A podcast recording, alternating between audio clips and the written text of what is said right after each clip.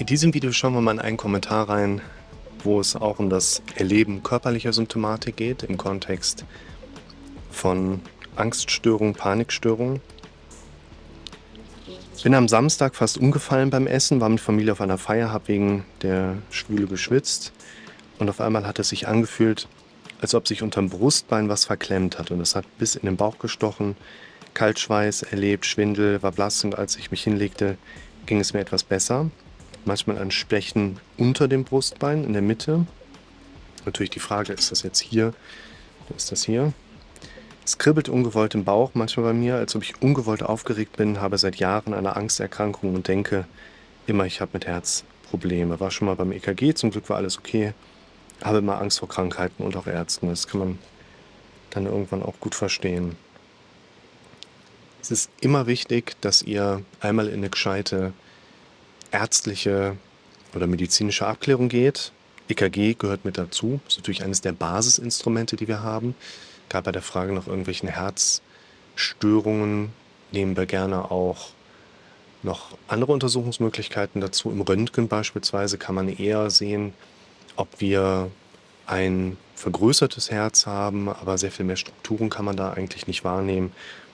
Man kann neben dem normalen EKG, was die meisten kennen, ne, so vier Elektroden drauf, eine 12-Kanal-Ableitung machen. Das ist dann eigentlich schon Standard beim Arzt.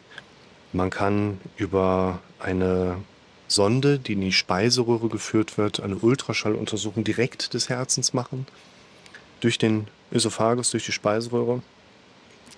Katheterlabor, MRT, man kann sich die Klappen im Ultraschall genauer angucken. Also die Diagnostik gibt viel her, aber hier haben wir tatsächlich auch eine Symptomatik, die relativ typisch einfach in den Angst oder Panik in das Spektrum reinpasst. Und was ich ganz spannend finde, ist diese körperliche Symptomatik, die viele Betroffenen erleben, die ja, glauben viele Menschen, haben sie sich psychisch irgendwie, ich sag mal, eingeredet. Im Sinne von, die haben wir uns dahin gedacht da ist ja auch was dran, aber wir müssen nochmal wirklich auch differenzieren. Wenn ich da was spüre, ist das ja keine Halluzination. Im Sinne von, ich spüre da was, aber eigentlich ist da gar nichts und es kommt mir nur so vor. Also auch die Symptome, über die wir hier die ganze Zeit sprechen, sind letztlich etwas von uns wirklich auch Spürbares und die haben wir uns nicht dahin kreiert. Wir haben uns möglicherweise aber durchaus durch ein einmaliges Erlebnis oder durch Training unseren Fokus dahin trainiert, diese Bereiche einfach stärker wahrzunehmen. Das ist das, wo wir immer hinwollen. Und es gibt in Bezug auf das Auftreten von Beschwerden natürlich schon an der einen oder anderen Stelle Übungen, um sich auf einer organischen Ebene wieder so ein bisschen mehr Ruhe auch da reinzuholen, wo man natürlich dann auch sehr viel einfacher über Training, was jetzt den Kopf angeht, seinen Fokus wieder dahin trainieren kann, andere Dinge mehr wahrzunehmen. Ich hatte die Tage Kontakt zu einem ganz netten Klienten, der genau sowas erzählt hatte. Stetige, teilweise dauernd bestehende ja, Sodbrennprobleme oder auch einfach Magensäure, die immer wieder hochkam. Und das ist tatsächlich ein relativ häufiges Phänomen, was wir auch im Kontext von Angst, Panik, Stresssymptomatik, wenn der Schwindel da ist, ist das häufig mit dazu vergesellschaftet was wir da entsprechend beobachten können. Und diese Symptome, die die junge Frau hier beschreibt, passen ja auch dazu. Man, als ich eben sagte, ne, Stechen hinter oder unter dem Brustbein ist damit unter gemeint, nach hinten oder unter, nach Kaudal, schwanzwärts nennt sich das dann. Ähm, ganz häufiger Befund, retrosternales Brennen. Haben wir auch beim Herzinfarkt in gewisser Hinsicht retrosternales Brennen, nicht, aber retrosternale Schmerzen, Ausstrahlung in den linken Arm, das ist das, was die Leute immer kennen und dann auch befürchten, aber retrosternale Schmerzen, häufig eben auch erhöhte Magensäureausschüttung. Und dieser eine Klient, der hatte gesagt, der hatte eine Übung empfohlen bekommen, wo es darum geht, einen bestimmten Ablauf mit Muskelanspannung innerhalb der Atmung durchzuführen. Und das hatte bei ihm die Sodbrennthematik in dem Moment, wo das so hoch kam für ihn, direkt immer eliminiert. Total begeistert. Fand ich auch cool.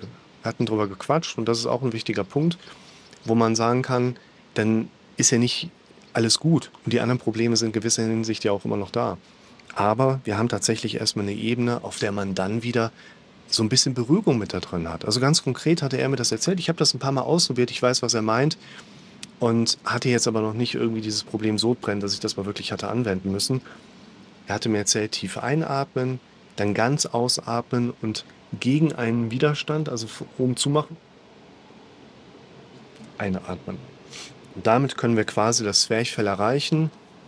Vom Muskelablauf her macht das Sinn. Inwiefern das jemandem bei euch da draußen hilft, ist natürlich nochmal eine ganz andere Kiste. Auch solche Übungsmöglichkeiten sollten natürlich immer nochmal ärztlich oder physiotherapeutisch abgeklärt sein. Und das, was hier mit der Symptomatik auf jeden Fall Sinn macht, also wir wissen ja schon bei der jungen Frau, da ist eben eine Angsterkrankung mit dabei, wo man auch nochmal differenzieren muss.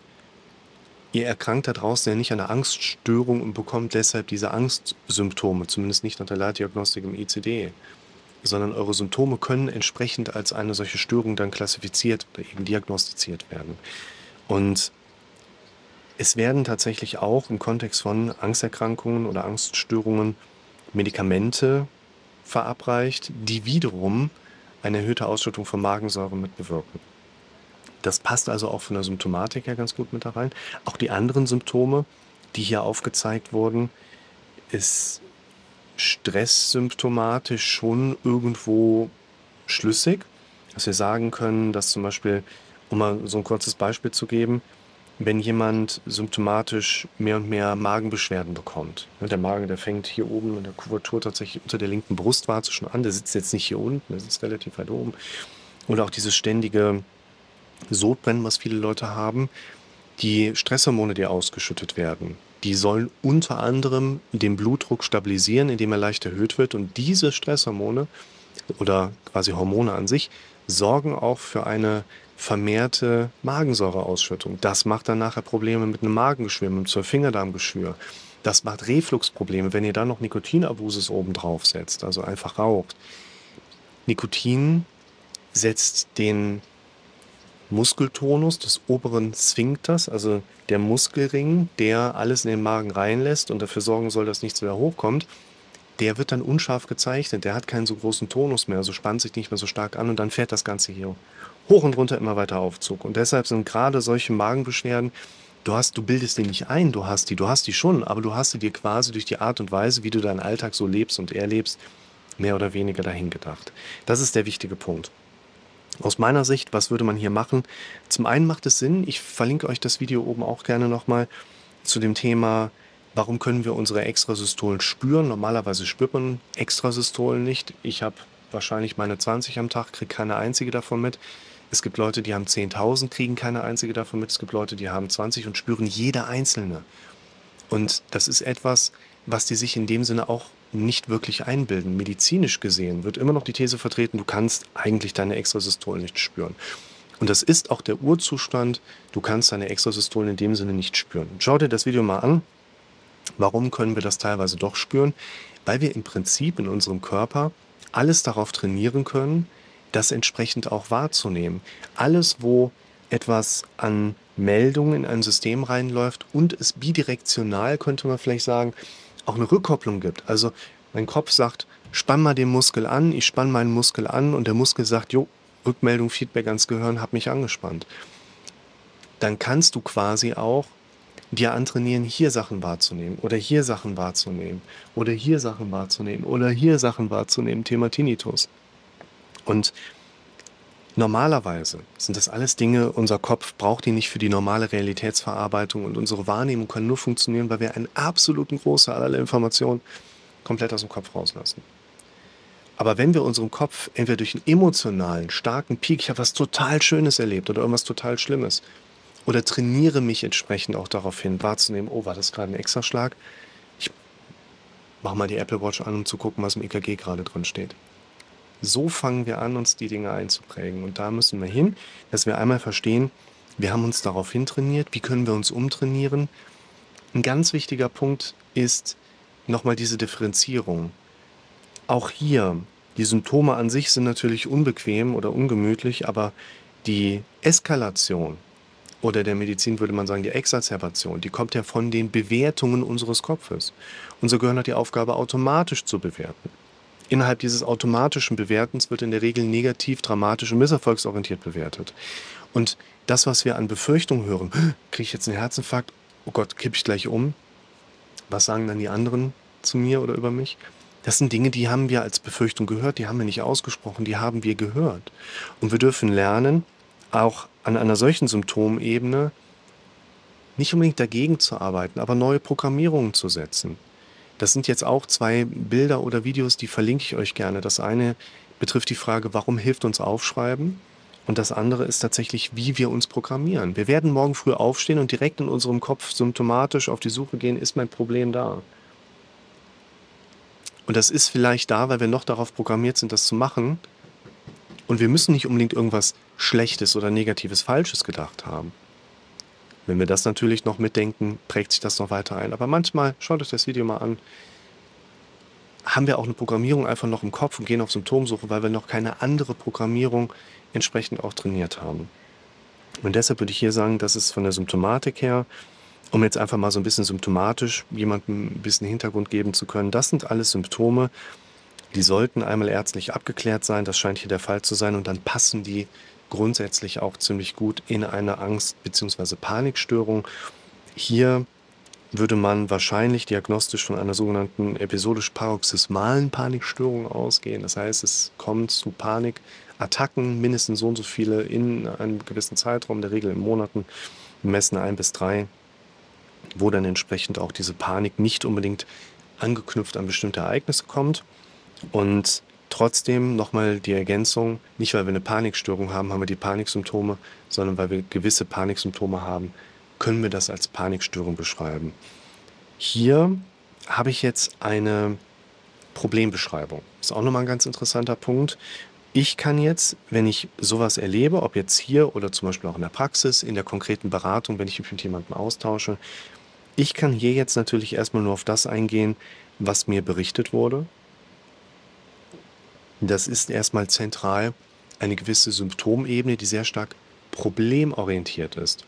Das Wichtige ist, dass unser Kopf uns häufig aus dem problemorientierten Denken heraus gewisse Inhalte aufzeigt. Eine Veränderung in unserem Leben kommt aber nicht aus dem problemorientierten Denken, sondern aus dem daran anknüpfbaren lösungsorientierten Denken. Das beschreibe ich in einem anderen Video, wo es darum geht, Dinge aufzuschreiben, auch nochmal. Man könnte sagen, the mind which created the problem is not able to solve it. Dieser ähm, Mind, Geisteshaltung, die mir die Probleme vor Augen führt, ist nicht die Geisteshaltung, die wir benutzen können, um Probleme zu lösen. Und das ist hier auch ein wichtiger Punkt, wenn du das Video siehst, liebe Butterwolke. Setz gern noch mal hinterher, vielleicht erzählst du ein bisschen aus der Vergangenheit, was bisher therapeutisch schon so gelaufen ist. Und dann werde ich dir mit Sicherheit auch ein paar Aspekte aufzeigen können, wie du aus dem problemorientierten Denken rauskommst, nämlich indem du immer wieder das Lösungsorientierte trainierst.